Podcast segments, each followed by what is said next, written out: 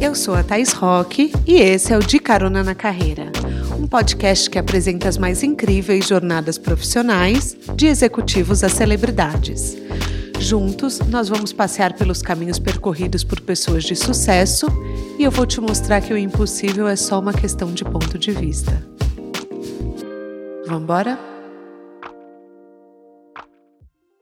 Pode parecer aqueles papos de guru de marketing, mas você sabia que apenas com uma rede social é possível mudar o futuro da sua marca? Quem acompanha de carona na carreira já ouviu histórias sobre isso e hoje a gente vai ter mais lições a respeito, vindo de uma pessoa com quem eu aprendi muito. O nosso passeio é pela trajetória da Débora Alcântara, que entende tudo de iniciativas digitais. Em 2010, ela buscou o apoio de um professor dizendo que queria ganhar dinheiro com a internet e ele disse que isso era impossível. Mas era possível sim. E como? Empreendedora desde os 20 anos, quando ela criou o Orna Group, a Débora é formada em relações públicas e ela atua como estrategista e especialista em branding e também empresária. Os seus negócios se dividem entre o blog Tudo Orna, o Orna Fórmula, que são produtos de skincare, e ela tem uma marca de bolsas, papelaria, uma linha de óculos escuros que chama Orna e a Escola de Empreendedorismo Efeito Orna, e um café em Curitiba que é um excelente ponto de networking na cidade. Ela foi vencedora do Prêmio Abrade como profissional do ano de 2020 na categoria Conteúdo.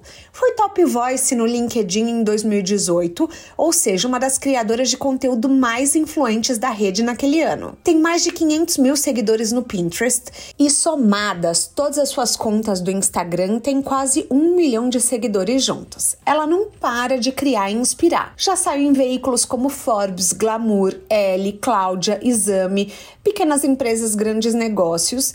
E hoje ela vai contar um pouco sobre a sua carreira e a empresa que ela criou com as suas duas irmãs, Bárbara e Júlia. Apertem os cintos que a estrada da Débora já começou.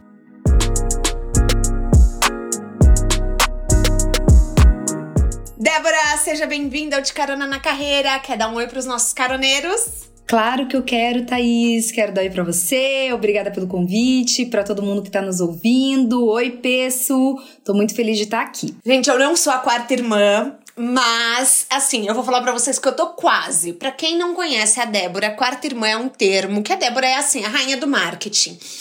ela usa é, esse termo porque elas são em três irmãs, são sócias. Eu já falei um pouquinho na abertura. Então elas criaram a hashtag Quarta Irmã para acolher as seguidoras, o que eu achei genial porque você já se sente meio parte da família, né? Então, assim, eu não sou a quarta irmã, mas eu pesquisei o máximo possível para trazer muita informação legal para vocês. E a primeira coisa que eu queria falar, Débora, eu assisti o seu TEDx, uhum. que você fala sobre o pato. O pato é o, o logo, a logo da sua marca. Certo. E você fala que às vezes tem uma pegada meio negativa, por exemplo, as expressões caiu como um pato. Uhum. Só que para você ele é o melhor animal, porque ele uhum. nada, ele voa, ele anda, ele mergulha, ele busca incansavelmente o melhor lugar para viver. Então assim, ele vai em bando migrando para uhum. outras terras até ele encontrar. E eu adorei essa visão fora da caixa. Eu acho que é muito a sua cara. E eu quis começar com essa história porque eu acho que diz muito da forma que você encara os negócios. Como que nasceu a sua marca e como que o pato entrou no seu caminho? Super legal essa pergunta. É, é, é uma das primeiras perguntas que vem também na mente das pessoas quando se conecta e quando olha somente é, é, pro logo, né, da Orna uhum. mesmo e fala, poxa, por que que um pato? Vem essa dúvida, né? Por que um pato? O que, que tem a ver? Quando a gente inseriu o pato no contexto de tudo Orna, de blog e da nossa vida, ele foi ao acaso mesmo. Até queria contar uma história super bonita, dizer que a gente pensou muito estrategicamente, mas não foi, né? É, a gente costumava tirar fotos é, pros looks e pro conteúdo de moda do blog é, em um clube que tem um lago de patos e um dia a Bárbara é, é, tirou uma foto de um um pato, assim, super bonito. E ela, como designer, e como a gente é, é, usava o blog de uma forma muito experimental, é, não tem outra palavra, assim, era meio que um laboratório, né? Tava ali fazendo, tava acontecendo cada dia experimentava um layout, uma coisa. Um dia ela pegou, recortou o pato do bonitinho e colocou lá. Só que ela achou que assim, ninguém vai perceber que tem um pato, né?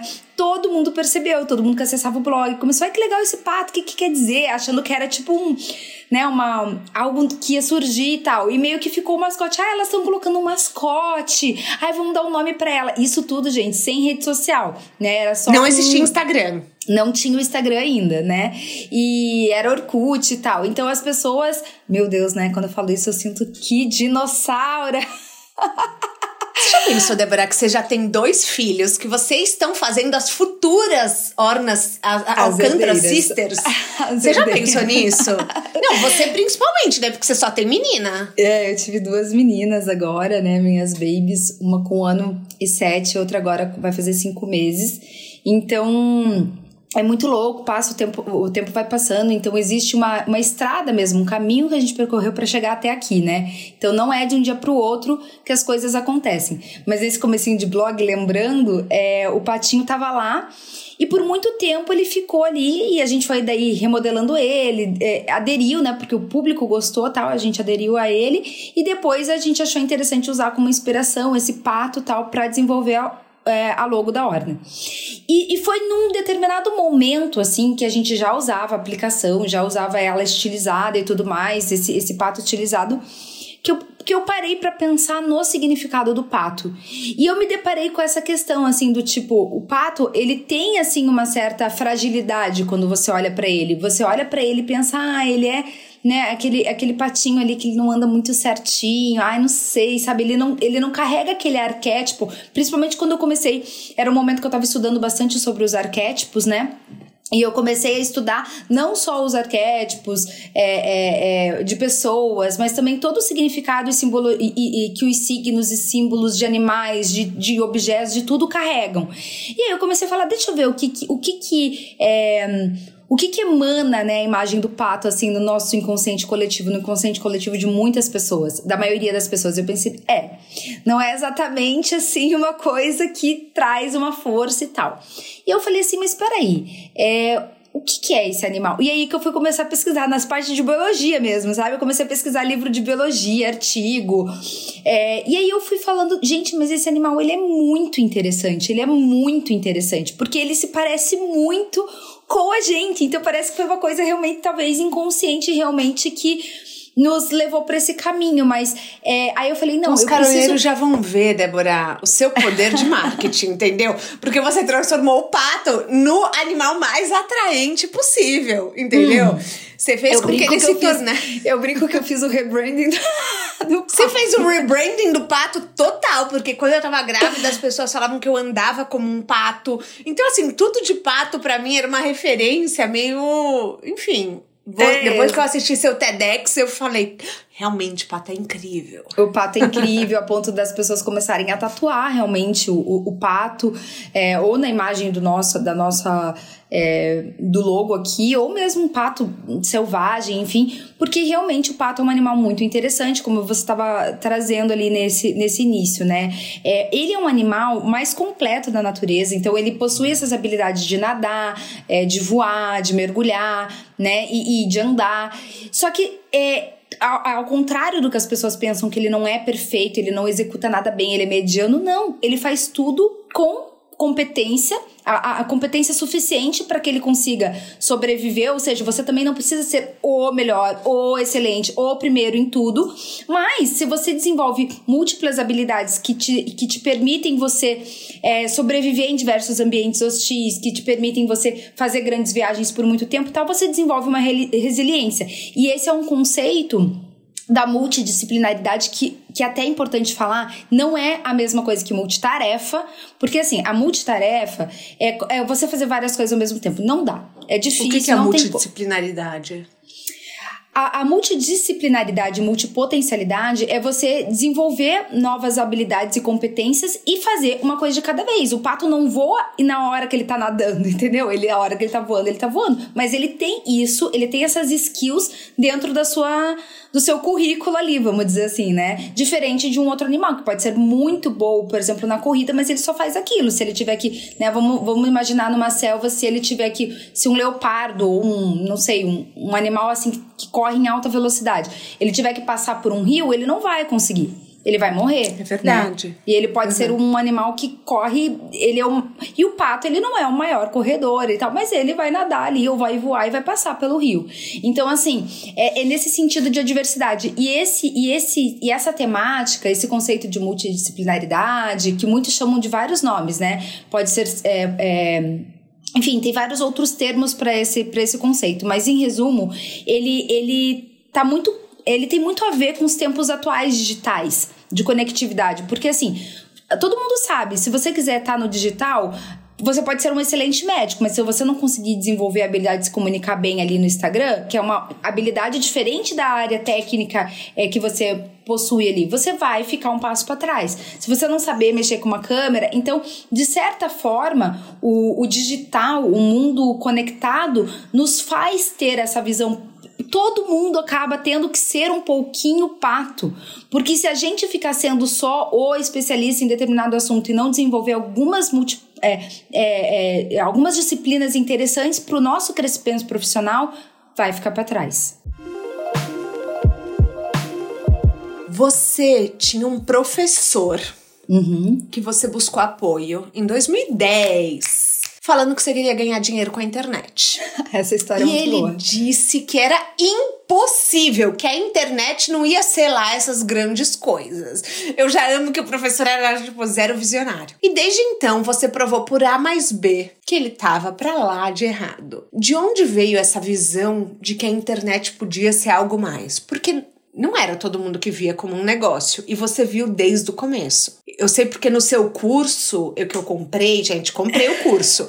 ela mostrava o primeiro Media Kit dela e era uma coisa assim que ninguém tinha, né? Sim. Uhum. É bem interessante é, pensar sobre isso e eu acredito que assim essa visão de que a internet era um, estavam, é, estava se transformando em novas formas de comunicação real né, e, e de conexão com o público, veio bastante da minha formação em comunicação. Então eu gosto de dar os créditos para a formação em comunicação, porque eu acredito que eu via isso na prática, que algumas amigas minhas que eram blogueiras, que criaram blog por hobby e tudo mais, e tinham essa ambição de, ai, será que dá para ganhar dinheiro com isso? Mas ela tinha uma formação, por exemplo, em psicologia.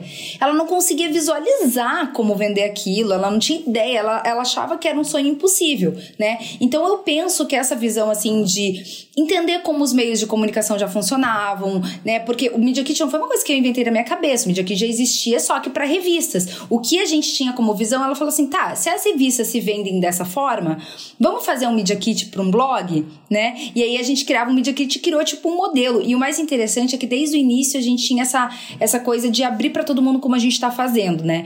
Então, assim, como a gente queria que o, que o mercado se profissionalizasse e tava dando muito certo com a gente, porque mesmo não tendo grandes números, outras meninas investiam muito mais tempo é, só no, no conteúdo e tal, YouTube, canal, não sei o que. E a gente se, é, se, se equilibrava entre fazer um conteúdo bem bom, legal, mas a gente tinha já essa parte comercial ativa, né? Então a gente se dividia no time, é porque a gente queria tornar aquilo ali um negócio, começar a ganhar dinheiro rápido, senão o negócio não ia pra frente, né?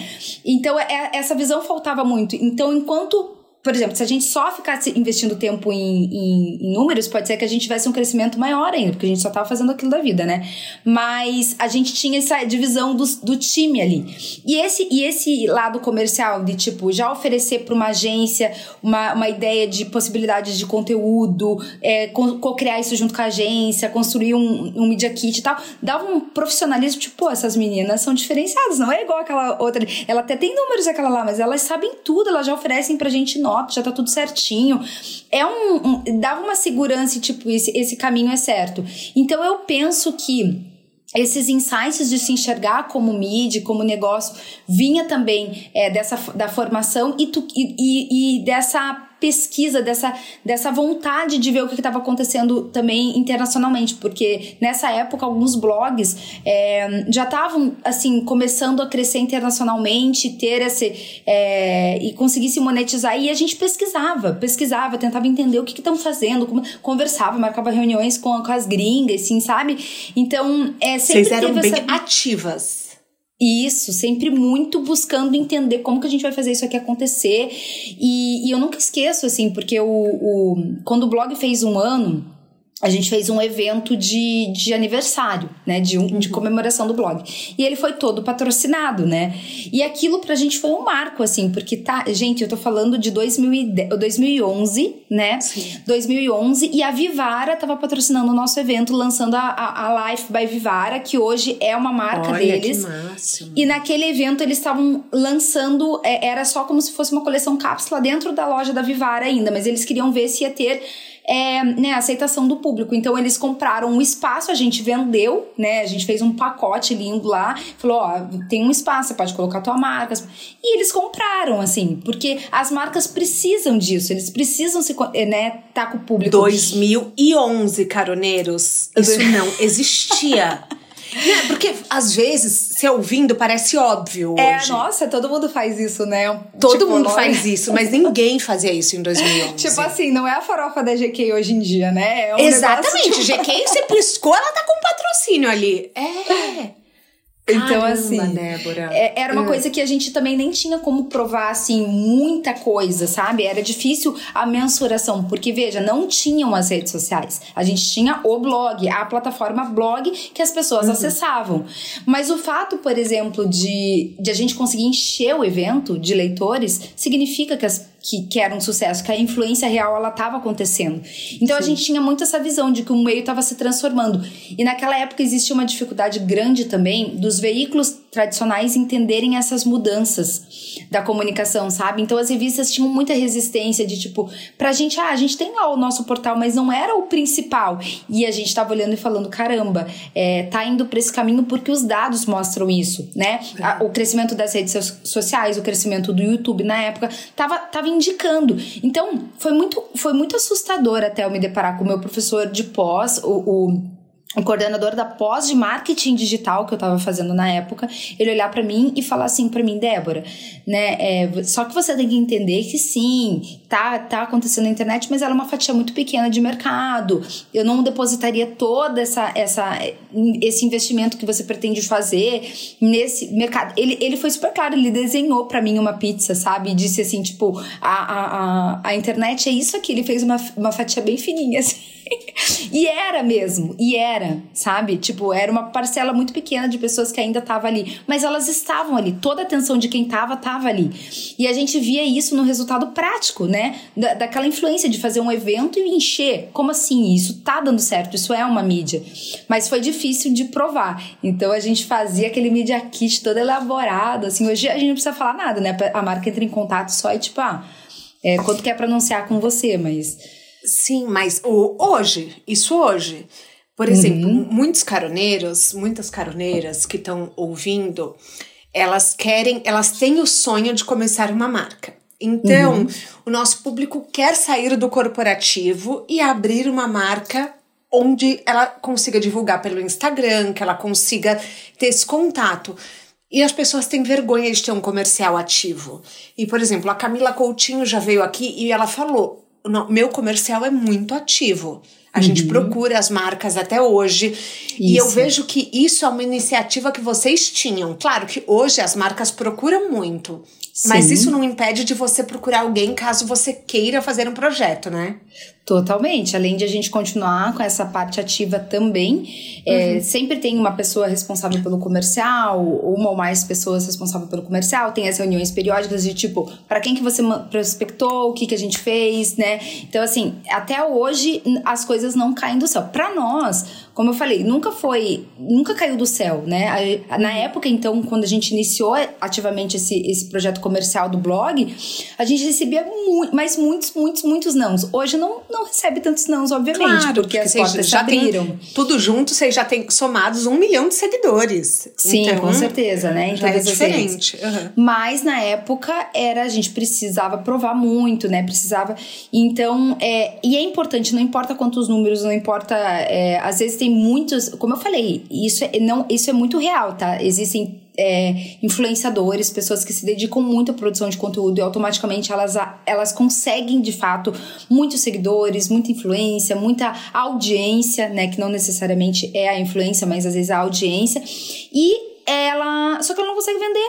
Ela não consegue viver daquilo ali. Ela tem muita dificuldade, porque a parte criativa é totalmente diferente da parte comercial né? Assim, é, são habilidades diferentes. Você ser um produtor, você tá ali criando, tá? E, ah, é um mundo. Agora você tá ali tendo metas, é, conversando, prospectando, ligando, mandando e-mail, recebendo não, não, não, não, não. Não é tão legal quanto like, like, like, like, like, né? da é rede social. Então, assim são, você coloca, e eu brinco assim que, ainda trazendo essa, essa ideia do pato, essa questão de colocar um chapéu em cada momento, porque as, ao mesmo tempo que a gente estava lá como blogueira, o look, o não sei o que lá, depois a gente estava ali no e-mail, na negociação, né, vestindo essas múltiplas, é, né, habilidades, cada hora exercendo uma competência. Então, isso, isso por isso que isso tem, muita, tem muito a ver, né, com, com o nosso crescimento e tal. Sim. E, e, e, falando um pouquinho pro nosso, pro nosso ouvinte que tem esse desejo de empreender, isso foi como a nossa história começou. E teve dado momento ali que nós percebemos que a gente estava vendendo marcas, a gente estava vendendo outras marcas, outros negócios, mas a gente teve uma visão assim.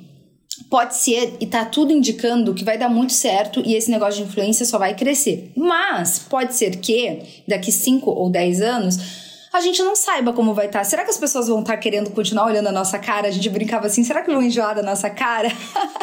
é, é uma visão, é um exercício que toda empresa faz. Como que a gente vai estar tá daqui 5, daqui 10 anos, né? Uhum. Assim, você tem que ter uma visão a longo prazo, daqui 15 anos. Será que vai funcionar isso aqui? O que, que você tem que fazer para sobreviver? O que, que você tem que fazer para conseguir né, achar formas de não de, de não te engolirem ou de. Enfim.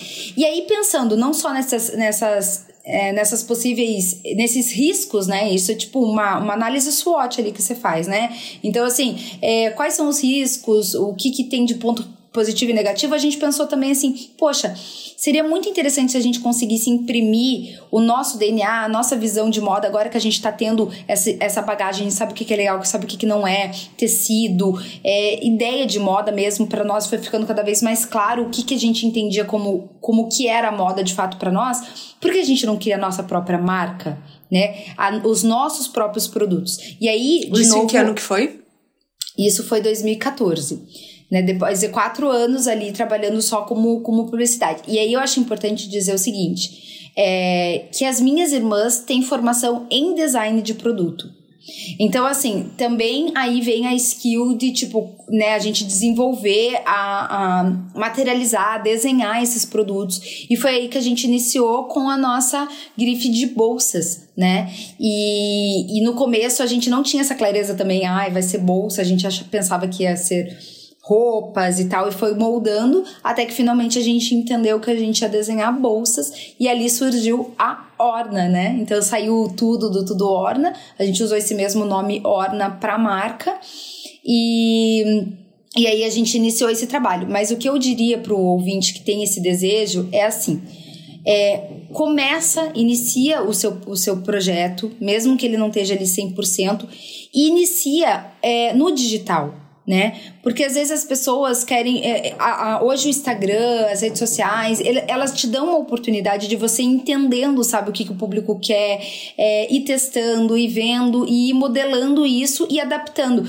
O que acontece muito é que a gente quer começar muito perfeito, assim. Então não é que não tem que ter um plano de viabilidade, gastar todo o dinheiro e, né? Não é isso. Mas é, a internet ela te possibilita que você é, vá modelando esse produto, vá melhorando ele no caminho, né? E não tipo assim, ah, eu vou lançar, porque é muito difícil você lançar e, nossa, já o público amar, já ter uma aderência, muito difícil.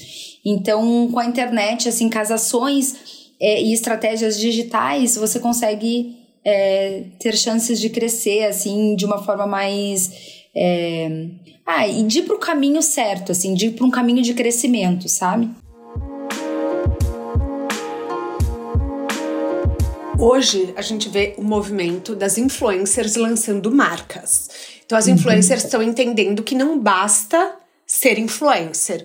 Você também tem que aproveitar a sua audiência para você se solidificar e ficar mais no mercado, ganhar mais dinheiro. Você tem que lançar sua marca, que é um movimento que vocês fizeram ó, em 2014. Isso. Então, lançaram a marca de bolsa que são bolsas, assim, caroneiros. Para quem não conhece, eu vou deixar o link no descritivo do podcast. Mas, assim, são bolsas feitas para durar. Elas têm Isso. um alto valor, elas são bolsas de luxo, mas assim, é tudo feito manualmente, são bolsas chiquérrimas, então atemporais, que você pode usar durante anos. Veio inclusive da ideia da sua mãe, né, Débora? Uhum. Que que ela tem bolsas que desde a adolescência a mesma bolsa. Isso. Né? Então uhum. vocês queriam fazer bolsas para durar.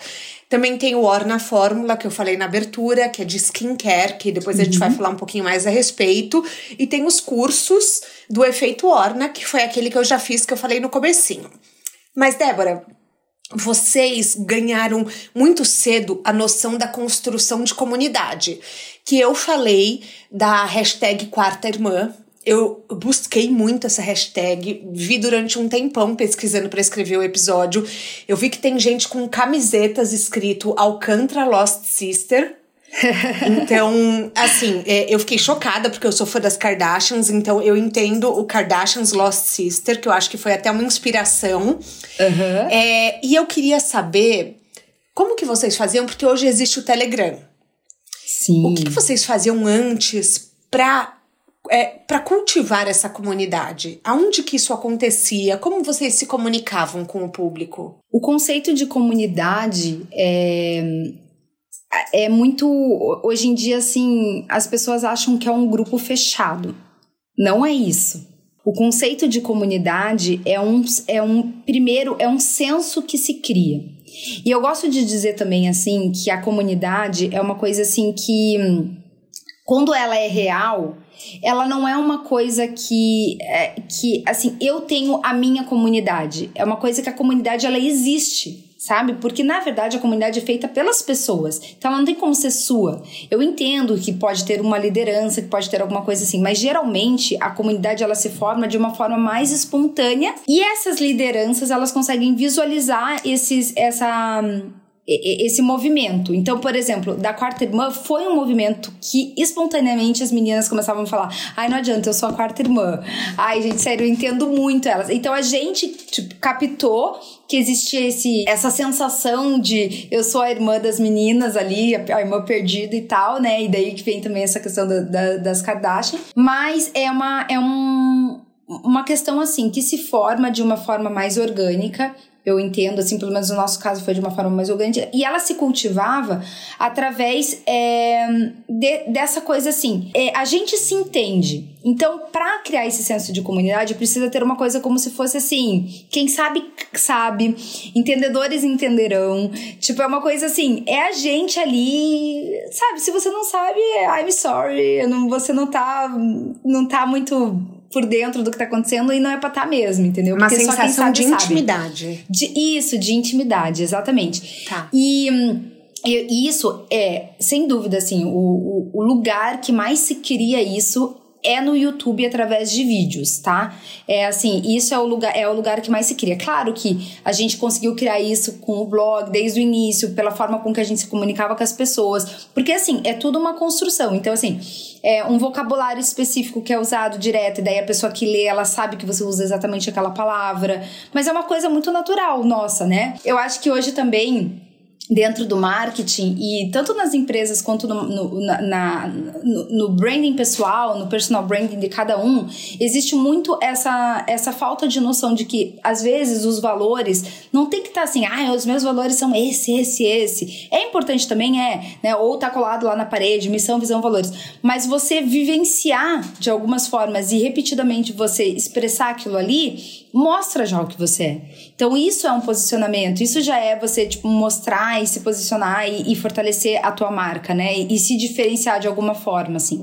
Então a e aí entra esse conceito também de comunidade, que que de certa forma a comunidade une pessoas com valores em comum. Tipo, por exemplo, quem não acha isso legal, quem acha isso podre, tipo, ai, que chato isso, ai, dane-se não vai se identificar, mas quem entende, tipo, passou por um perrengue na família ou tal, acha isso legal, interessante e adere, né? Então você vai, você, você se é, junta pessoas mais parecidas com você ali, que que, né, que entendem qual que é o teu mood, assim, vamos dizer assim. Então. E é uma coisa que é difícil na internet você entender que não é todo mundo que vai se conectar com você. Uhum.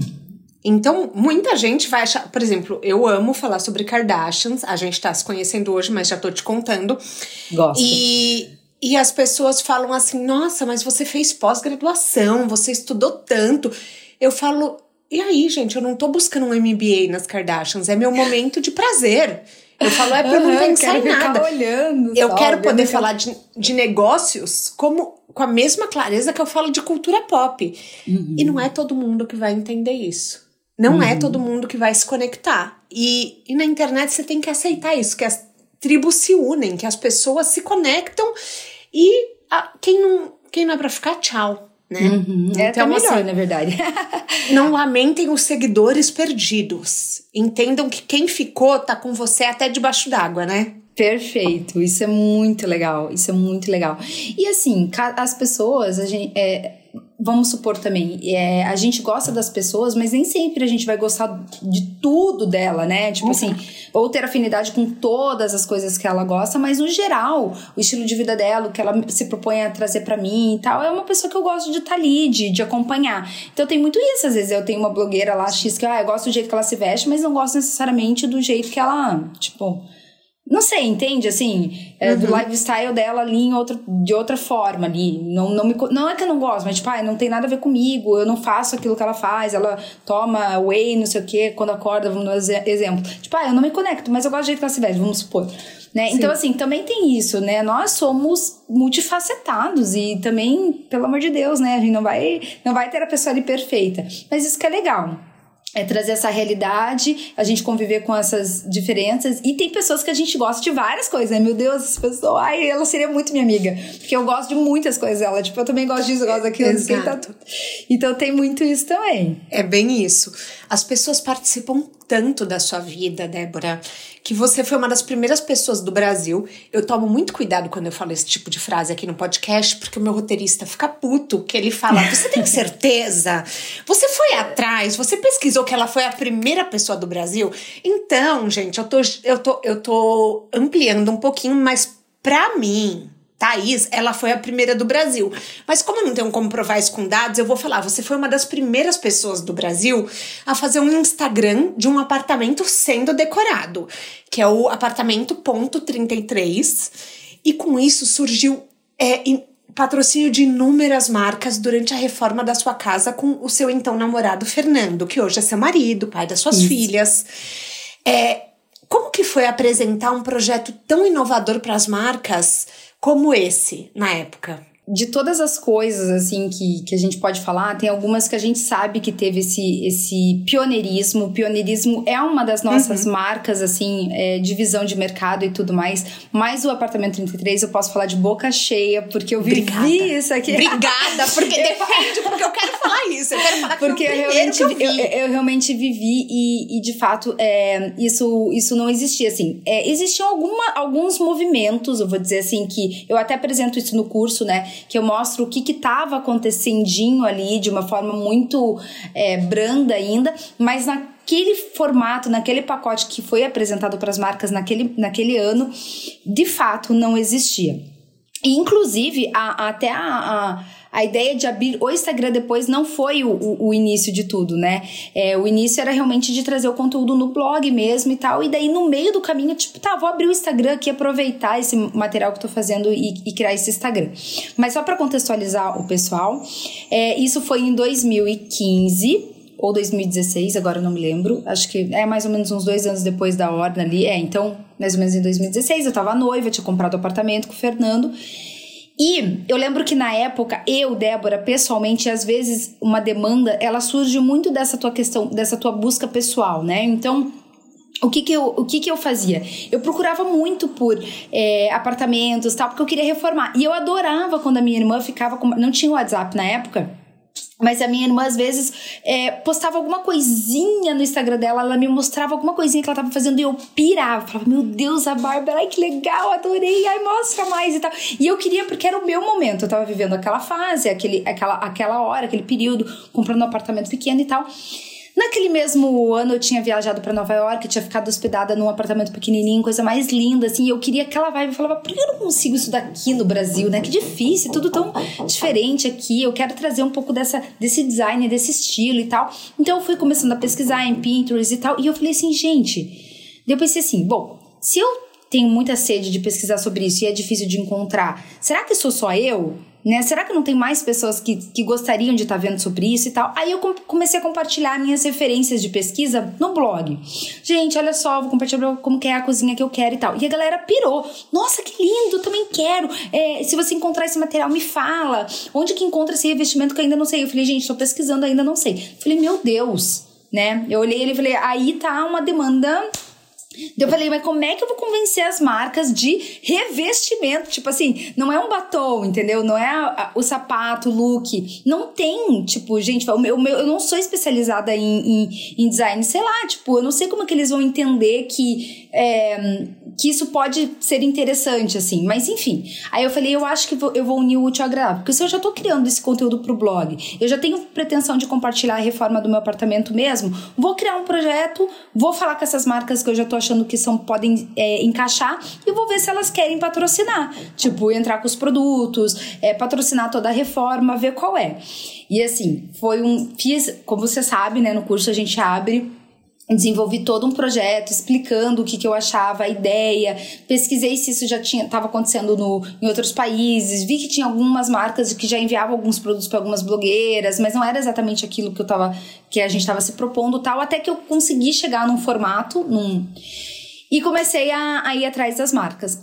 Foram negociações assim de muitos meses, porque assim, todo mundo falava, cara, essa menina tá, assim, não vai dar certo isso, né? O que, que uma blogueira vai compartilhar a casa dela? Tipo, ela é de moda e tal.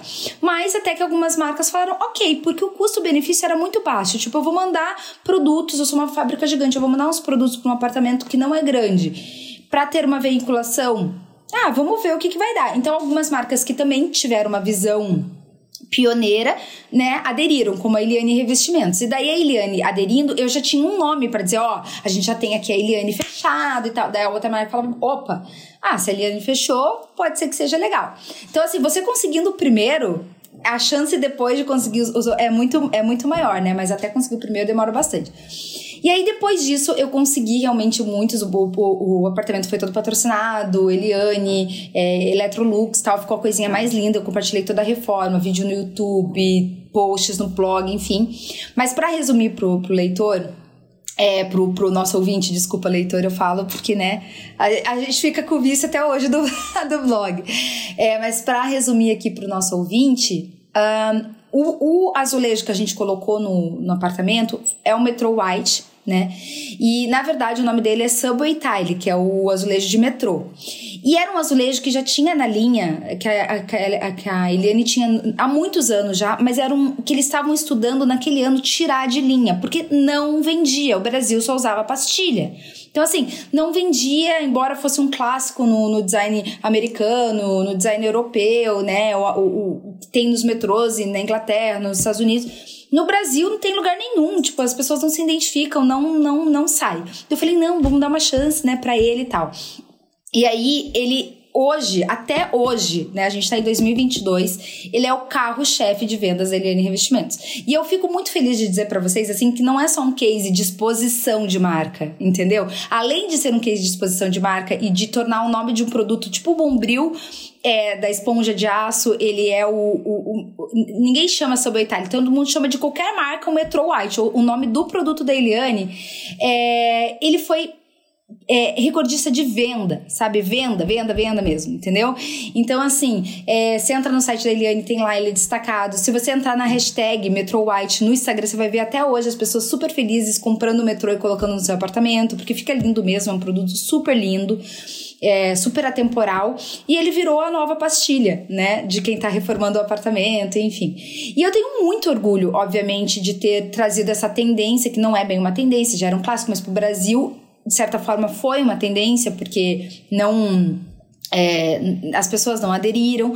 E a partir daquilo ali, vai, abriu muitas portas, né? Muitas outras blogueiras. Eu indiquei, inclusive, para as marcas: ah, tal fulana tá reformando, investe na casa dela. Investe. E hoje é muito comum, né? As marcas uhum. de todos os segmentos patrocinarem. Existem vários outros perfis que também fizeram os cursos comigo, que abriram perfis de apartamento que hoje se tornaram enormes e continuam consolidados. E estão aí ganhando dinheiro, tipo o Apartamento 203, que ela fez o curso, ela foi uma das primeiras que de São Paulo veio para Curitiba, tava abrindo o Instagram dela, queria fazer isso, não sabia como. A gente deu todos os passos e hoje tá um Instagram fantástico, um dos grandes nomes desse segmento, sabe? Assim como uhum. vários outros cases também que eu posso apresentar, a Casa Cobre, enfim, os meninos fazem um trabalho super lindo.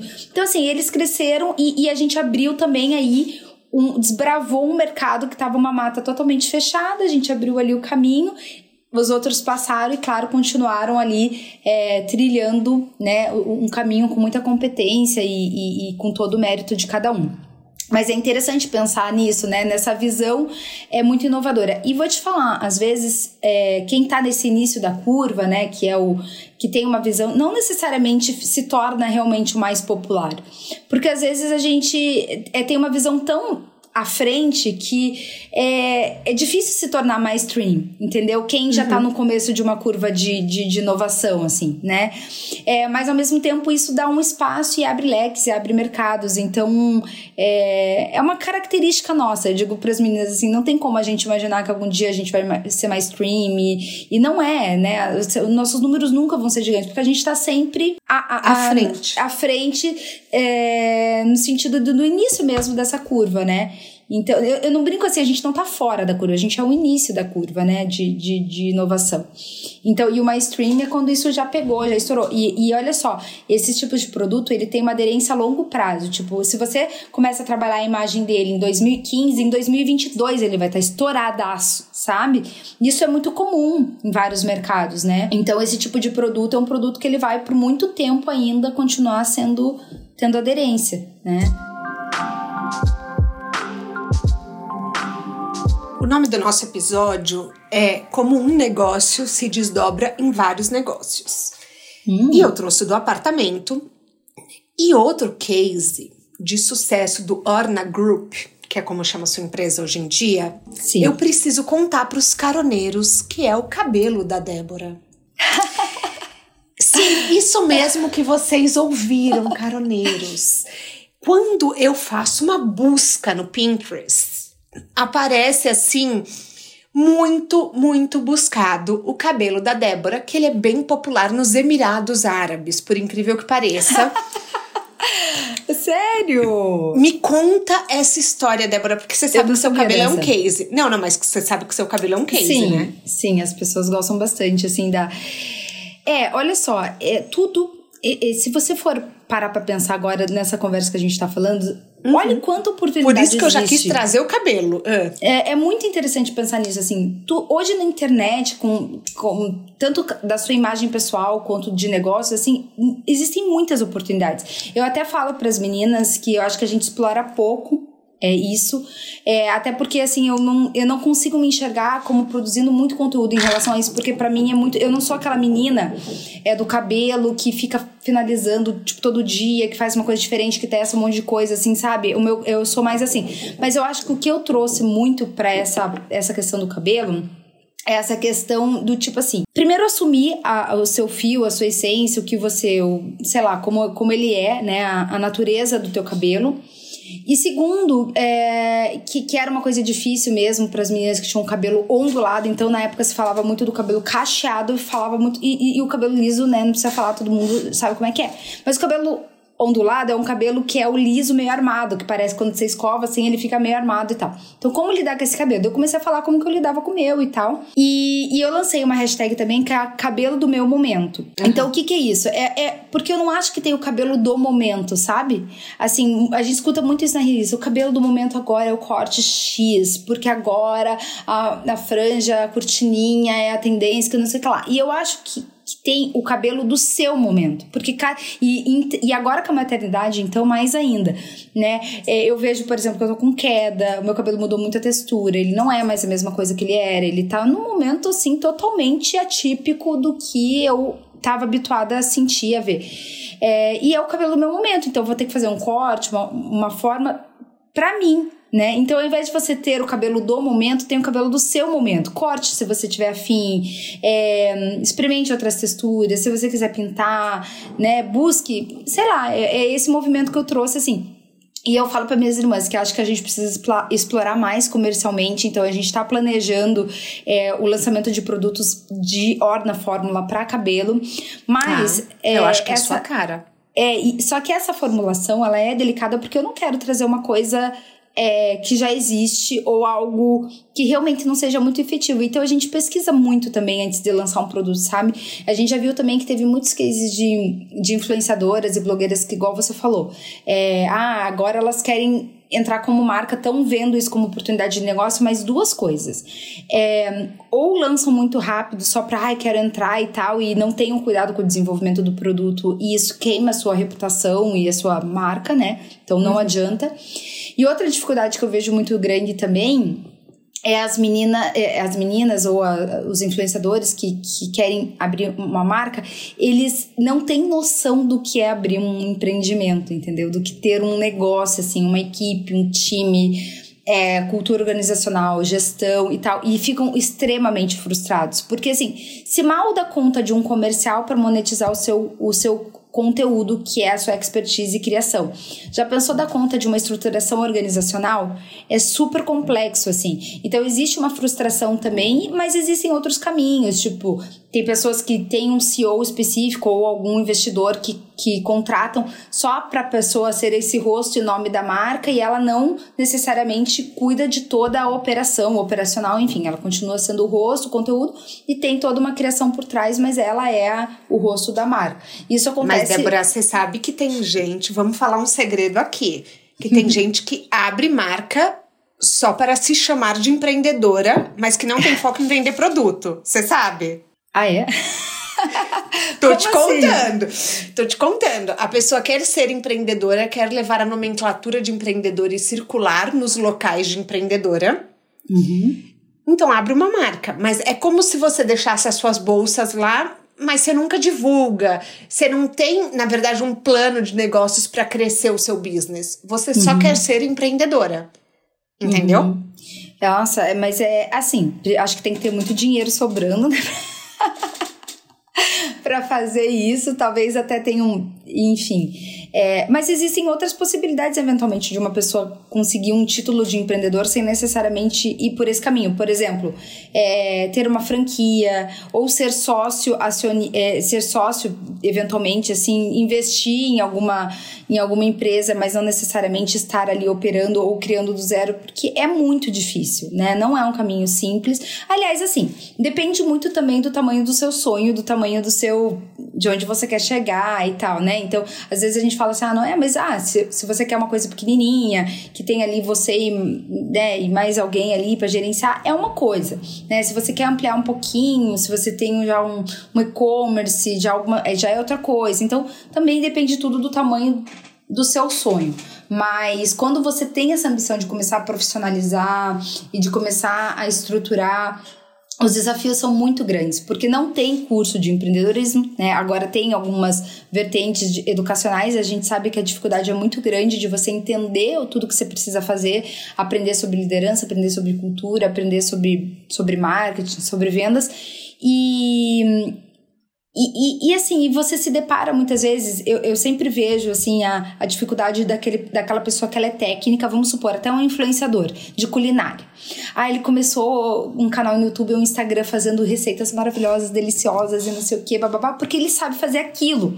E aliado com a criação de conteúdo, né? Essa multipotencialidade de tipo, sou o criador, é, sou sei essa parte técnica e também sei criar conteúdo. Mas aí monetizar começa a ficar complicado. Ele fala: não, mas eu vou empreender, vou abrir uma confeitaria e tal. Ele vai se frustrar muito. Porque, assim, primeiro que ele não vai conseguir colocar a mão na massa, Porque para, né, ou se ele colocar a mão na massa, ele não consegue crescer, ganhar dinheiro, porque tem cuidado financeiro, tem cuidado administrativo, do jurídico, do não sei o que lá. Então, assim, é, é uma ilusão, sabe? Quando você tem um crescimento, assim, é, geralmente você tem que deixar a parte técnica, ou ao contrário, você tem que ter um CEO, alguma coisa assim, que cuide de toda essa, essa estruturação e essa operação para você ficar ali só fazendo o operacional. Então, nem sempre uma habilidade técnica, isso não é uma coisa que eu tô falando na minha cabeça, tá? Isso tem um livro uhum. chamado O Mito do Empreendedor, que é um livro super é, conceituado, é um livro, digamos que é, tem que ler, né? Tipo, se você quer empreender, Vou deixar o link antes. no descritivo da plataforma. O mito do empreendedor. E nesse livro o autor fala exatamente disso, assim, da, da, que é uma ilusão, que é uma coisa que a gente não percebe, né? E que geralmente você começa iniciando com algo que você gosta, que você manda muito bem, né? E só que daí para aquilo crescer, você pensa, ixi, nossa, mas eu não não tem que ser técnico, entendeu? Eu tenho que ser empresário. Eu não posso ser bom na confeitaria, eu tenho que pensar tipo, como crescer essa confeitaria, como criar um plano de negócio, como fazer acontecer. Então, assim, é, são vários desafios, assim. E, mas não tô desencorajando as pessoas, eu tô não, trazendo claro não, a, a, assim, a, a visão real, tipo assim, o que você quer, né? Você quer realmente fazer o que você acha que você é muito bom, então talvez não seja o caminho isso, ou não, você tem vontade de desbravar essas novas habilidades de liderar, de crescer, de visão de negócio. Então, empreenda, porque é isso, esse é o seu caminho, né? O pato tem uma liderança circunstancial, ou seja, certo. ele muda conforme a posição dele no bando. Então, quando para os caroneiros entenderem, é, vocês já viram aqueles é, patos voando em formato de V? Eles vão mudando de lugar e cada um uma hora tá na liderança. Vocês são em três irmãs. Com vocês também é assim? Quem, assim, quem tá na liderança no momento? Porque eu sei que a Júlia mora fora. Uhum. A, você é uma mãe recente. Como que estão as coisas agora de liderança do negócio? Eu acredito muito na liderança circunstancial, né? Devido ao momento, você ter essa você ter esse circular, você conseguir ter essa possibilidade, essa flexibilidade. É, na verdade, eu acho isso vital, inclusive, para qualquer sobrevivência de um negócio. E a gente é, se dividia bastante ali dentro das frentes, né? Então eu comecei a, a assumir, desde que a, o projeto de educação começou a crescer, eu, eu assumi muito essa frente. É, e, e agora que. Só que é, é, teve essa, essa, esse momento juntas, né? Que a gente não esperava que a Bárbara engravidou junto, junto comigo, e depois de novo, junto comigo. Tipo, foi uma loucura, assim. Foi uma coisa que a gente conta e ninguém acredita. As pessoas acham que a gente combinou e tal. E eu digo, Vocês estavam com cinco dias de diferença, não era alguma coisa As assim? As crianças nasceram com cinco dias de diferença. É surreal, né? Assim, Nossa, tadinha da sua mãe, meu Deus. Ah, porque imagina ela se dividindo. Nada, assim, é, e, e, a minha mãe se culpa muito, sabe? Ela fala, ai, como eu queria ser mais, assim, de né? Ela, porque geralmente as avós assim, ah, nasce o primeiro netinho, aí você aproveita você depois nasce o segundo. Não, ela, você meio que se muda pra nada. casa. Eu não sei, eu não sei sua mãe, mas assim, a minha mãe passava muito tempo na minha casa, me ajudando, me ensinando. Coisas até que por instinto, né? Porque uhum. 30 anos depois ela nem lembrava mais. Uhum. Mas eu imagino sua mãe pensando: meu Deus, para qual caso eu vou, é, né? ela ficou nessa situação, assim, daí ela ficava um dia aqui, daí ela ia um pra Bárbara, daí um dia aqui, um pra Bárbara, daí um dia aqui. E é cansativo, assim, né? É, é difícil e, e aí a gente começou a se dividir. Hoje em dia, minha, as tias avós ajudam muito também, a minha sogra ajuda muito também, mas foi uma loucura, né? É, tá sendo ainda, né? Porque é tudo muito novo, a bebezinha super novinha.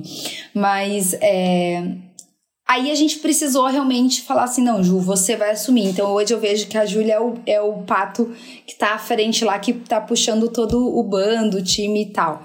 É, mas é, para ela também tá sendo difícil, porque ela esperava que isso fosse um momento mais curto e tá sendo mais longo, né? Para todas uhum. nós, assim. Sim. Então é um momento de, de esse recuo não é um, um recuo é, intencional, assim, com essa vontade. É tipo, é o que eu, eu não tenho outra alternativa, né? Eu preciso cuidar claro. das minhas filhas.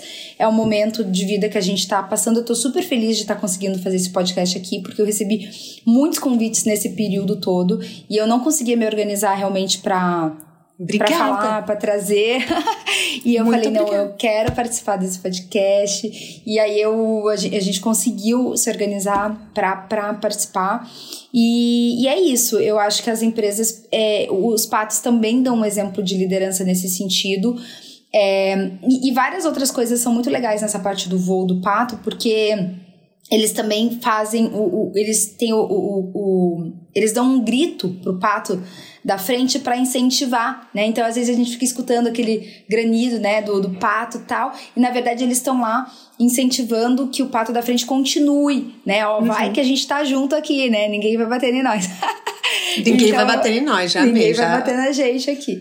E então é isso, assim. É, a gente passou por um momento mais difícil ali dessa reestruturação, dessa mudança, principalmente com a Júlia nos Estados Unidos, mas agora ela está no Brasil. Ela veio para cá justamente para organizar a casa. Ela está no Brasil agora. Ela vai passar mais algum, alguns dias aqui. E, e retorna para os Estados Unidos, e aí a gente pretende voltar é, de novo para frente dos negócios. Vocês sentem diferença, por exemplo, a Júlia acabou de se acabou de acabar de estudar, enfim. Vocês uhum. são mães. Eu imagino que a criação de conteúdo mude um pouco o foco. Uhum. Porque o criador de conteúdo online, ele posta muito o que ele está vivendo. Então, Sim. primeiro ele posta os estudos, o empreendedorismo, depois ele vai e posta o casamento. Uhum. O seu casamento é super visualizado no YouTube. É, e depois agora a maternidade, a questão, enfim, de co como lidar com a maternidade. Se bem que você, eu, como eu te acompanho muito pelo LinkedIn, Uhum. Eu vejo muito mais as suas pautas empreendedoras. Mas eu vejo que no Insta você posta bastante as meninas. É, uh, rolou algum conflito, por exemplo, ruído, né? Não conflito, algum ruído. É, a gente deve seguir por essa linha de conteúdo, a gente deve seguir por outra. Entre Tem vocês três ou não? Tem essas conversas, mas é uma coisa mais orgânica ali na parte pessoal de cada uma, né? O, o conflito, falando por mim, assim, de, de, de que eu tive, é que eu não tinha essa intenção de postar maternidade meninas, tipo. Porque tem algumas coisas que, assim, as pessoas se interessam, mas eu não me interesso, entendeu? Então, assim, eu sei, eu, eu tenho uma oportunidade. Não que eu não me interesse, mas, assim, não é algo que eu quero associar à minha marca. Então, vamos supor, tem muitas coisas que eu sei que eu, falar, eu penso assim, nossa se eu contasse essa história da minha vida, que é algo que as pessoas não fazem ideia do que eu vivi, é, isso teria muita, muita, muita audiência, né? Mas é, eu não quero ser associada a essa história. Tipo, eu não quero contar essa parte da minha vida, porque isso é uma coisa que vai ficar marcado em mim. As pessoas vão olhar e vão lembrar: ah, Débora, a fulana que aconteceu tal coisa. Entendeu? Então, assim, tem coisa. E eu filtro muito isso. Então, assim, ao mesmo tempo que eu acho que seria uma contribuição interessante, eu não sei se eu quero aquilo para mim. Eu, eu, quero continuar é, é agregando na vida das pessoas em outros aspectos aspectos que é como, por exemplo, é, essa, essa visão de negócio, de empreendedorismo, de criação de marca que eu me identifico mais e gosto mais. A maternidade é uma coisa que eu não me sinto assim, as pessoas perguntam muito sobre esse assunto, desperta muito curiosidade. É, e eu lembro até que eu fui muito questionada assim: ah, por que, que você não postou, não postou chá revelação? Primeiro que eu nem fiz, mas assim, por que você não postou quando foi revelado? Mas por que, que você não faz isso? Aí por que você não posta tanto? Que eu não quero, tipo, eu não me sinto à vontade, sabe, falando tão explicitamente assim então, Até o nome, eu... né? Foi um, que todo mundo queria saber é, o nome. daí aconteceu essa do nome que eu também fiquei, nossa, não acredito que eu fiz isso, sabe? Tipo assim, depois eu fechei meu Deus. Uhum. Eu fiquei assim, tá, até brinquei, fiz uma nota de esclarecimento, brincando, algumas pessoas levaram a sério, né? Eu fiz brincando, dizendo que não. É, eu, eu mudei e é isso aí. Mas assim, é uma coisa muito, sabe? É, é uma curiosidade muito. E eu não. E às vezes a gente não, não tá preparada para lidar com algumas questões. Tipo, a maternidade é uma coisa que eu não me sinto segura para dar de maternidade. Ou, sabe, eu tô aprendendo, eu nem sei o que, que eu tô fazendo às vezes. Eu acho que, né, eu tô. Sei lá. E é muitas perguntas. Então eu sinto que a maternidade é uma coisa que eu ainda não me sinto tão livre para falar. Sabe? É tipo, vai pôr na escola ou não vai? vai? Tem babá ou não tem? Não sei o que, não sei o que lá. É, sabe? Eu não sei. Eu não me sinto assim preparada pra Mas as Kardashians isso. também não falam, viu? Elas não falam. É verdade. Boa referência, né? Pra é, quê, não, né? sim, porque eu reparo muito nisso, que elas, elas não postam, por exemplo, se você acompanha o reality, elas não postam se elas têm rede de apoio elas, é, elas não mostram, entendeu? Então elas não mostram. Uma vez a Kylie falou que não amamentou e foi a maior polêmica, entendeu? que ela optou é. por não amamentar. E, e daí ela e a Chloe tiveram essa conversa em algum episódio. E, mas assim, é raro elas falarem. Você não sabe se tiver um parto normal, você não sabe nada. Entendeu? É, entende, assim, às vezes, daí essa coisa do parto, as pessoas já julgam. Por exemplo, a minha primeira gestação, a minha bebê tava sentada, né? E uhum. aí, assim, a única possibilidade de ter normal é se eu fizesse uma manobra, um negócio lá que, que, que você faz uma manobra, assim. E, que é cara, bem não... polêmico, tem gente no Brasil que critica muito.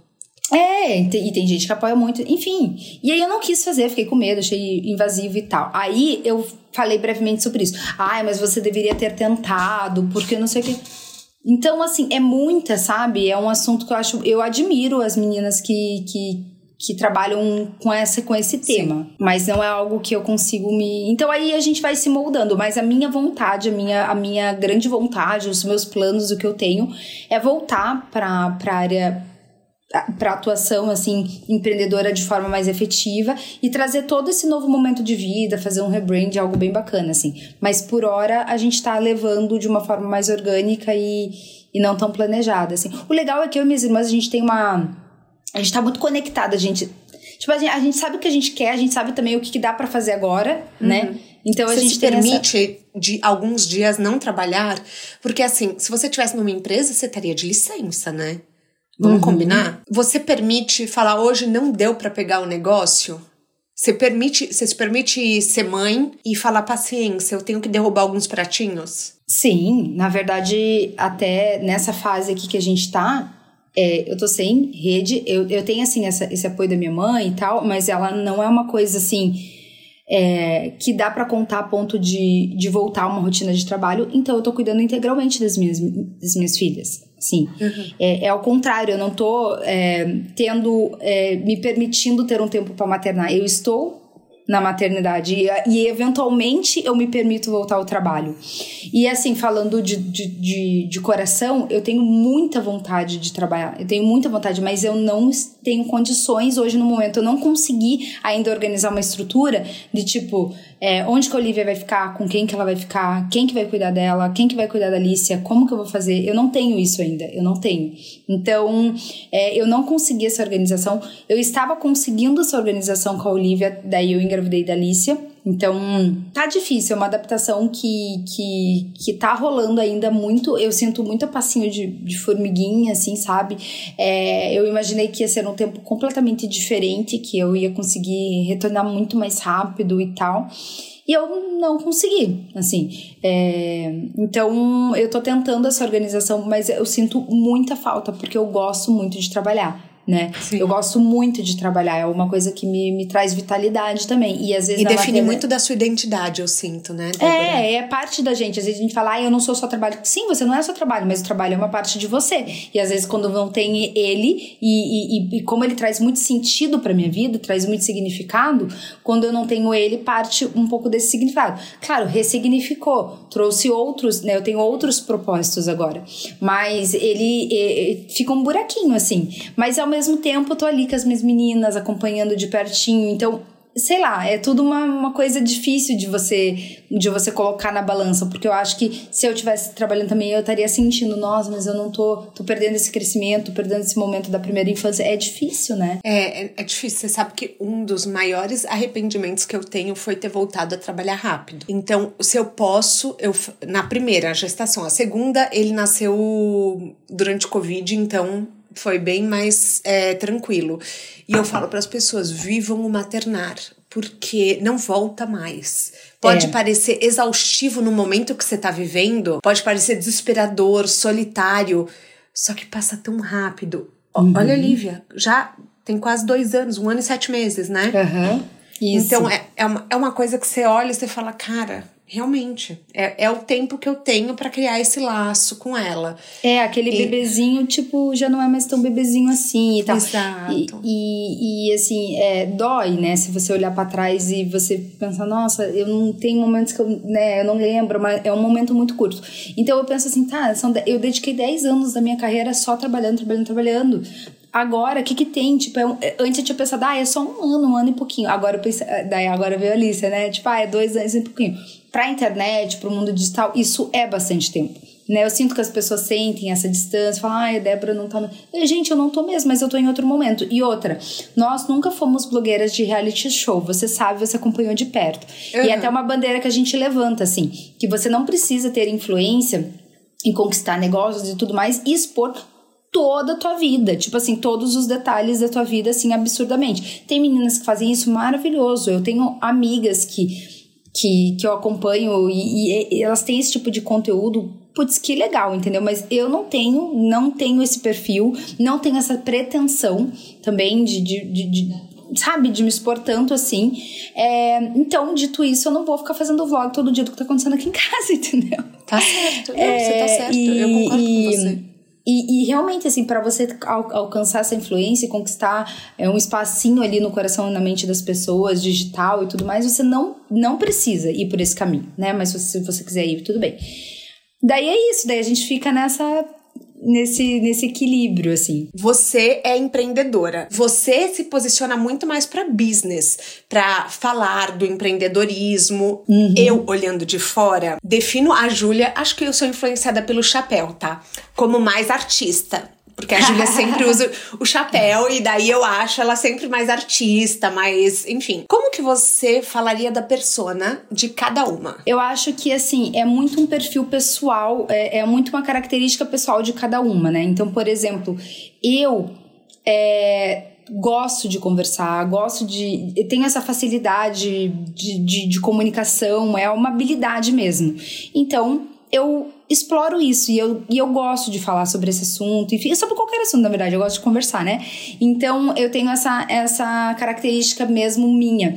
A Júlia, ela já tem, é, talvez, como você falou, essa essa questão muito mais do, do olhar é, de direção de arte, no sentido de é, a fotografia, a moda, né, a, a, coisa assim. E é muito engraçado, porque isso tá, tá em cada uma, mas, de, de, mas se se expressa de uma forma diferente realmente. Daí ela tem essa, esse lado. E também, né, prefere uma coisa mais introspectiva, assim, mais misteriosa, vamos dizer, né? E a Bá, a Bá eu vejo uma, uma pessoa, assim, muito, assim, a prioridade dela é muito mais, assim, a família, o núcleo, a, ela é muito romântica, ela é muito... E ela é mais pé no chão, ela traz a gente pra realidade, sabe? Então ela não... Ela é mais... Ela, eu também sinto que a, a minha irmã, a Bárbara, ela é a mais discreta. Vamos colocar assim, né? Ela é mais discreta, a Júlia tem essa coisa mais, essa veia artística, eu tenho mais essa facilidade de comunicação, não tenho problema com isso, assim. Então é isso. É, mas eu acho que todas nós desenvolvemos um pouco de tudo porque teve que acontecer, né? Então, assim, ah, a Bá de repente é mais, mais introspectiva, mas, tipo, se precisar para falar, para ir, para fazer alguma coisa, tá aí, né? Mas não é o que tá na veia, mas tá aí. Aí ah, a Bárbara, por exemplo, é uma pessoa que, embora não pareça, ela é uma pessoa mais de bastidor, mas ela é muito da criação também do produto e tudo mais. Então, é muito da Orna é, é, é, uma impressão dela, assim, é muito, né, do produto, mas ela é muito assim, daquela coisa do detalhe, né, é do tipo do couro, da, do, do da, da, de qual que é o, o, o, material, a corzinha, se é fosco, se é brilhante, se é, assim, ela é o detalhe, sabe, é muito incrível esse, esse lado. E então é isso. E, e eu tenho uma visão talvez um pouco mais ampla. A minha visão é sempre mais ampla, mais holística, mais né? A, a, e a visão da Bá, por exemplo, é uma visão bem minuciosa, vamos dizer assim, muito mais no, no ponto. E daí a gente se completa. Né, eu vejo que a gente se completa assim, cada uma com a sua. Mas todas têm essa veia mais artística falando um pouquinho de pontos fracos também de, da gente, eu vejo que essa questão, por exemplo, habilidades, a gente teve que desenvolver de uma forma muito é muito difícil, a gente está sempre treinando, está sempre buscando, sabe? É, é, habilidades contábeis, por exemplo. É, não é algo natural, mas tem que faz parte do negócio, né? Tem que fazer, tem que fazer. Ah, é jurídico, é chato, é burocrático, mas tem que fazer. Então a gente busca assim se desenvolver nem sempre a, o que a gente tem de habilidade nata, né?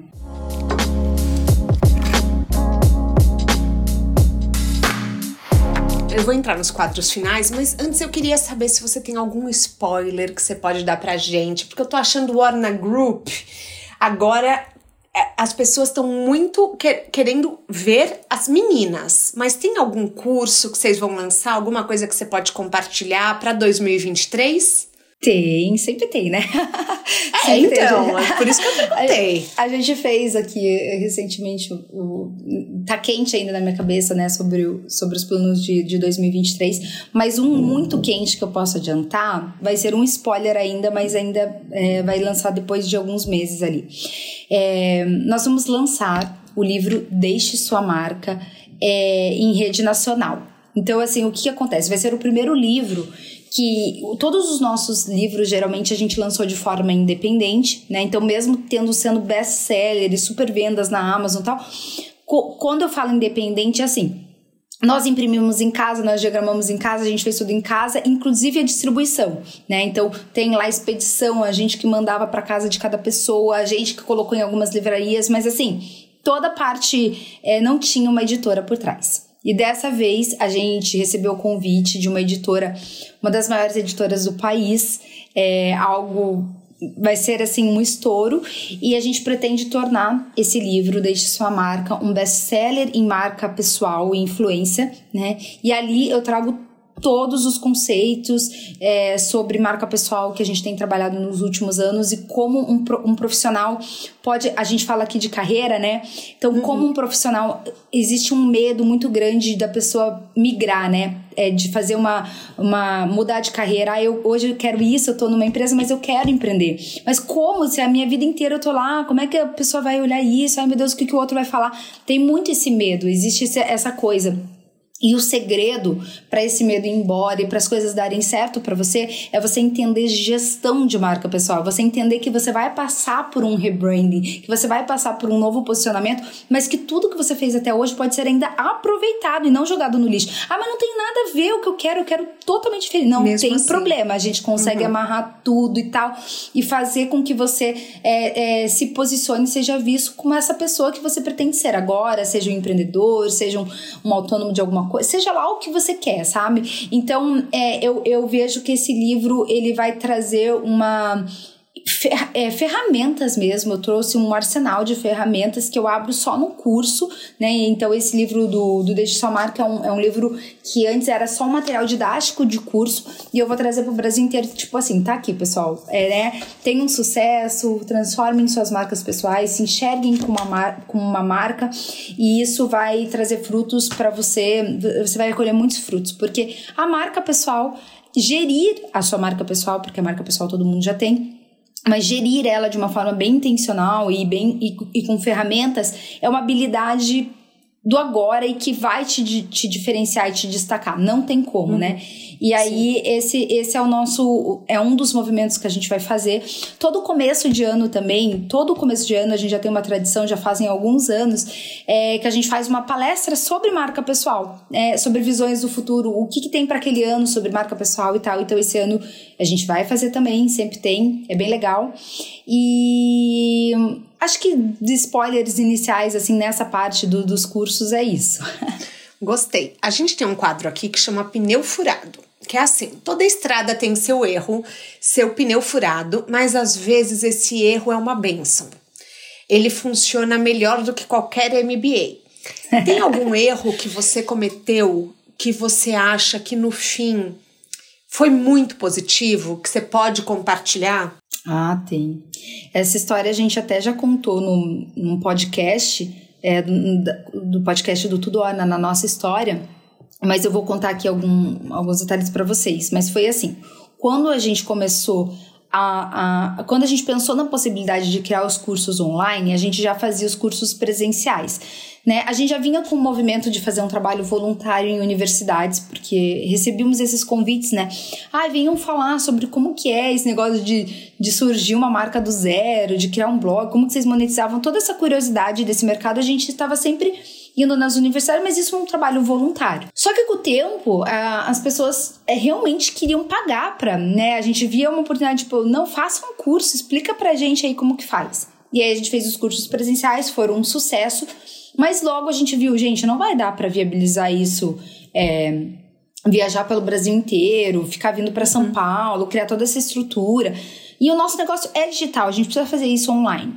E nesse meio, é, nesse inteirinho, a gente conversa muito em bastidor, né? A gente abre muitas nossas ideias. Tem gente que não abre as ideias. A gente abre muito para receber um feedback, tipo, ah, faz isso, faz aquilo, de repente. E nessa de conversar com amigos empreendedores, com não sei o quê, a gente, ah, a gente quer fazer isso, a menina, ah, eu quero.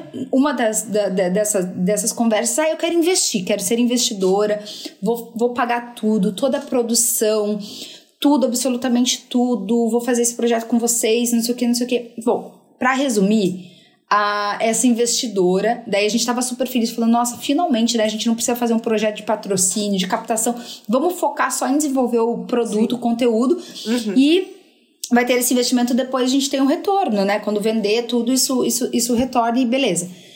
E aí, é, acontece que no meio do projeto, assim, já contratando produtora, contratando é, é, materiais gráficos para o desenvolvimento de apostila, enfim, é, um custo, é bem custoso o desenvolvimento de curso online, né? É uma estrutura toda que você é, tem que investir e tal.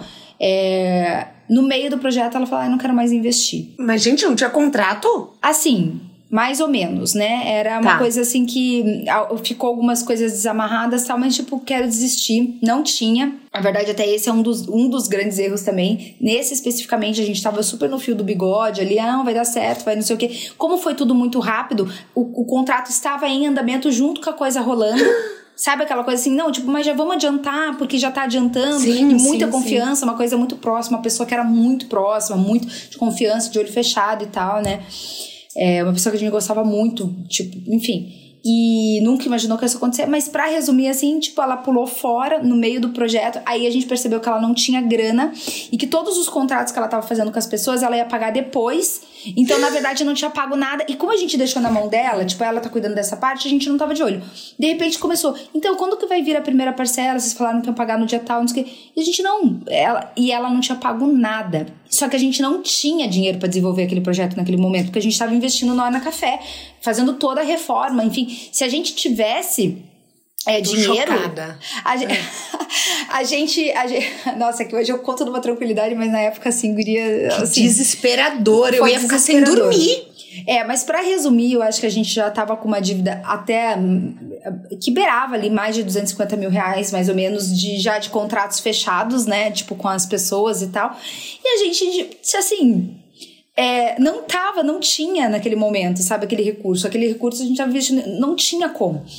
É, então foi super, foi um momento super difícil tal, que a gente teve que é, negociar, renegociar com todos esses fornecedores, né? A gente estava com medo de se queimar, assim, porque ela usou. Não, é. E, e, e outra, ela dizia pra gente que tava pagando, tava tudo certo e não tava nada pago por ninguém. Foi uma loucura.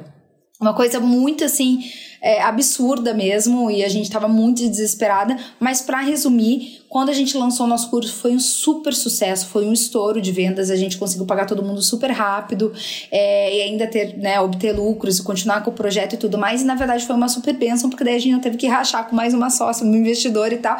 E no fim das contas acabou Sim. ficando tudo. E a gente assumiu tudo. E, e, mas assim, teve vários outros rolos nesse, nesse, nesse momento, porque ela roubou a marca, ela, ela registrou no INPI. a marca como se fosse dela. Só que daí a gente conseguiu entrar com recurso e provar que, que obviamente, a gente que eram, é, né, que éramos as donas daquela marca e tal. Mas chegou a, a ter esse tipo de coisa também, né? Que é sequestro de marca, quando uma pessoa pega uma marca, coloca no seu nome, e daí depois você tem que pagar para ela ou fazer, sei lá, uma negociação para conseguir de novo o que é seu, né? Então, assim, chegou a ter esse tipo de situação ali no meio do caminho, de, de, de má intenção nesse sentido, né? E ao mesmo tempo, assim, ela viu quanto esse projeto era, era, era uma potência em, em negócio, né? Então. Sim, por isso ela, que ela tava, queria fazer parte. Ela é, tava armando toda uma questão ali, achou que a gente não ia é, perceber que, na verdade, ela não tinha dinheiro, que ela queria tudo. Enfim, foi uma loucura, mas a gente acreditou e tal. Só que hoje eu conto com a tranquilidade, assim, mas olha, foi uma, situa uma das situações, assim. Foi perrengue. Uhum. Extremamente complexas ali de. É, emocional, né? Porque como que você vai ter estrutura emocional difícil, né? É, de lidar eu com imagino. tudo aquilo ali. É, e, e, depois, graças a Deus, foi tudo, tudo correu de uma forma mais mais bacana. E depois aquilo lá, um jurídico super, né? Hoje a gente tem um jurídico assim super, nossa, Sim. afiadíssimo, assim.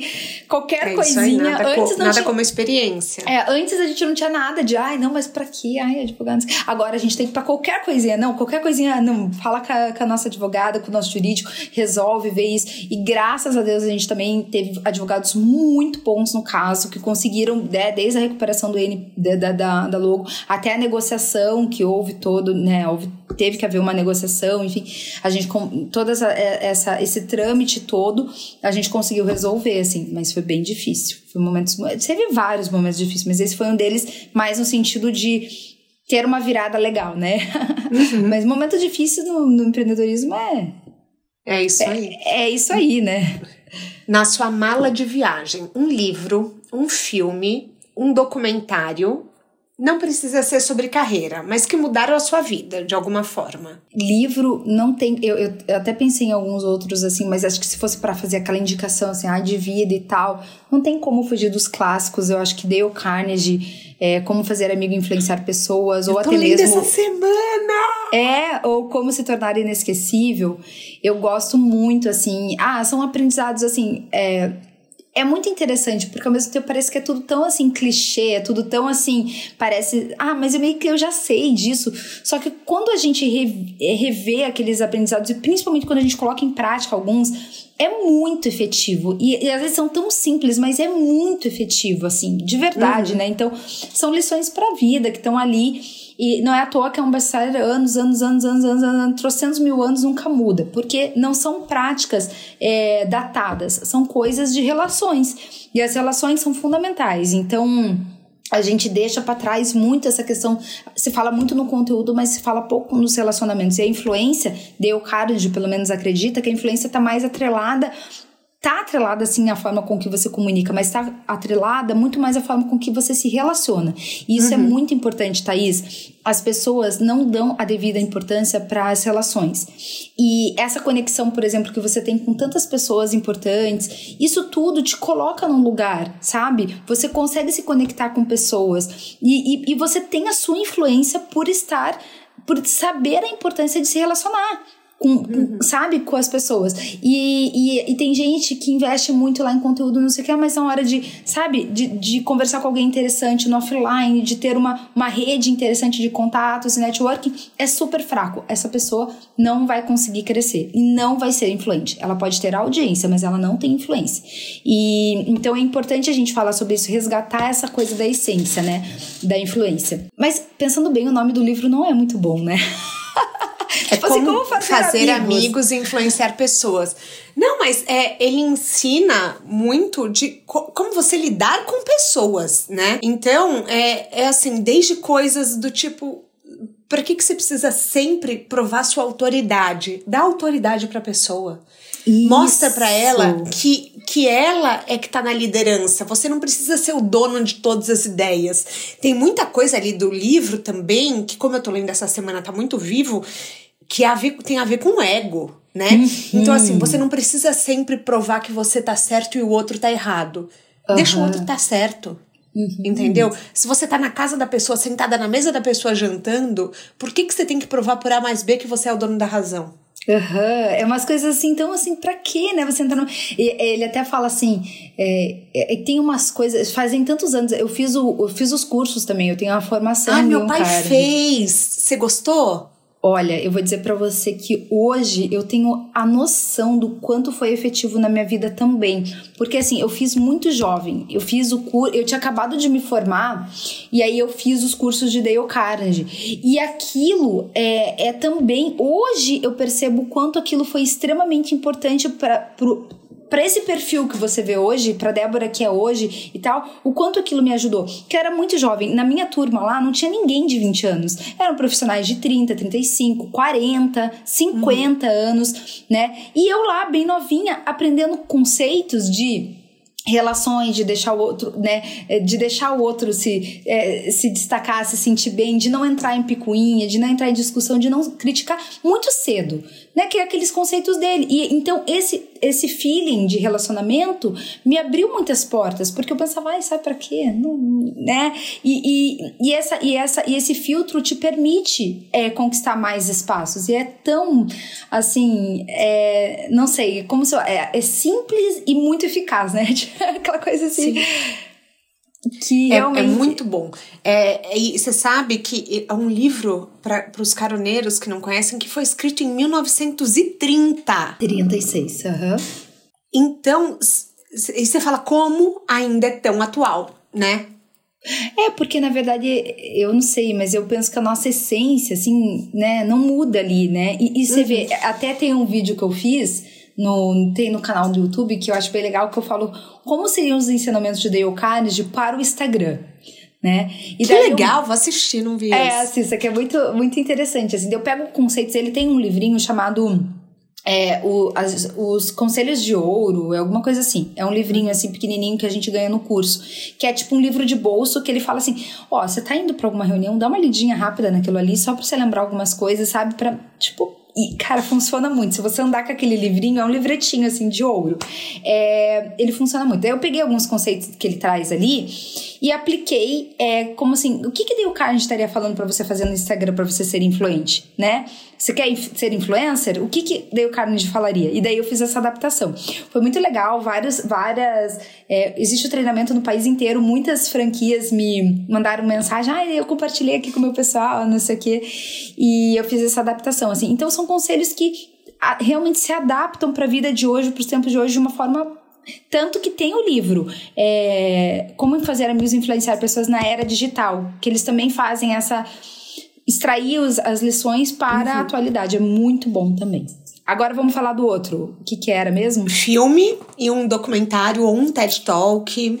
Além do seu TED Talk, que eu já vou deixar o link na bio. Eu acho que eu recomendaria é, tanto o livro embora, embora hoje em dia eu tenha, eu tenha algumas visões um pouco diferentes sobre o que sobre o que esses documentários e esse, e esse TED traz, eu acho que ainda é muito válido, porque a primeira vez que eu vi fez muita diferença para mim. Tanto o documentário quanto o, o, o livro da Bene Brown, né, que fala sobre conceitos na, enfim, né, de vulnerabilidade, de, de coragem e vulnerabilidade. Embora hoje eu enxergue isso de uma forma um pouco diferente. Mas eu acho que vale ainda assim é, compartilhar, porque ele abre algumas, algumas visões, né? E para mim, a principal, uma das principais lições lá que naquele momento foi muito importante para mim que, que fez mesmo a diferença no meu ano, na minha vida, foi, foi a questão de. Eu tinha muito essa coisa assim, ó. Ah, eu tenho que ouvir todo mundo, porque assim, é, se a pessoa falou, não, né, ela tá tendo uma visão diferente, a gente tem que aprender a ouvir e não sei o que. Eu tinha muito isso, né?